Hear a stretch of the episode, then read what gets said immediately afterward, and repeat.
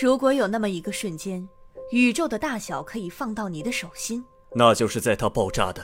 第一秒之内。爆炸之后，它以超越光速的速度向外扩张，世界至此有了时间、空间和物质。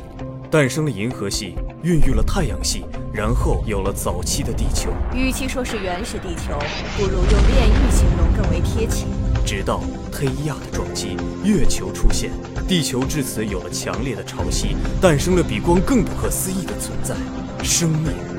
有机分子开始进化，进化为细菌，进化为单细胞、多细胞。最初，生命在海洋中诞生之后，在寒武纪突然出现了灿若繁星的生物，物竞天择，适者生存。地球出现了一个又一个的霸主，他们厮杀、繁衍、进化，然后一次又一次的毁灭。但生命不会结束，它们将继续繁衍。智人们点燃了火种，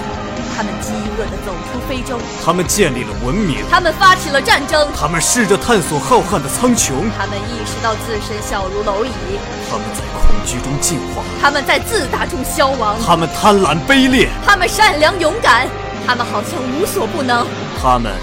也只是芸芸众生。有意思的是，一切